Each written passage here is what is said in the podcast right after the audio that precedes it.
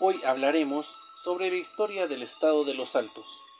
Los Altos fue un efímero estado dentro de la República Federal de Centroamérica y se creó en el occidente del estado de Guatemala, como resultado de las aspiraciones de la élite liberal local que no reconocía la autoridad conservadora de ese entonces.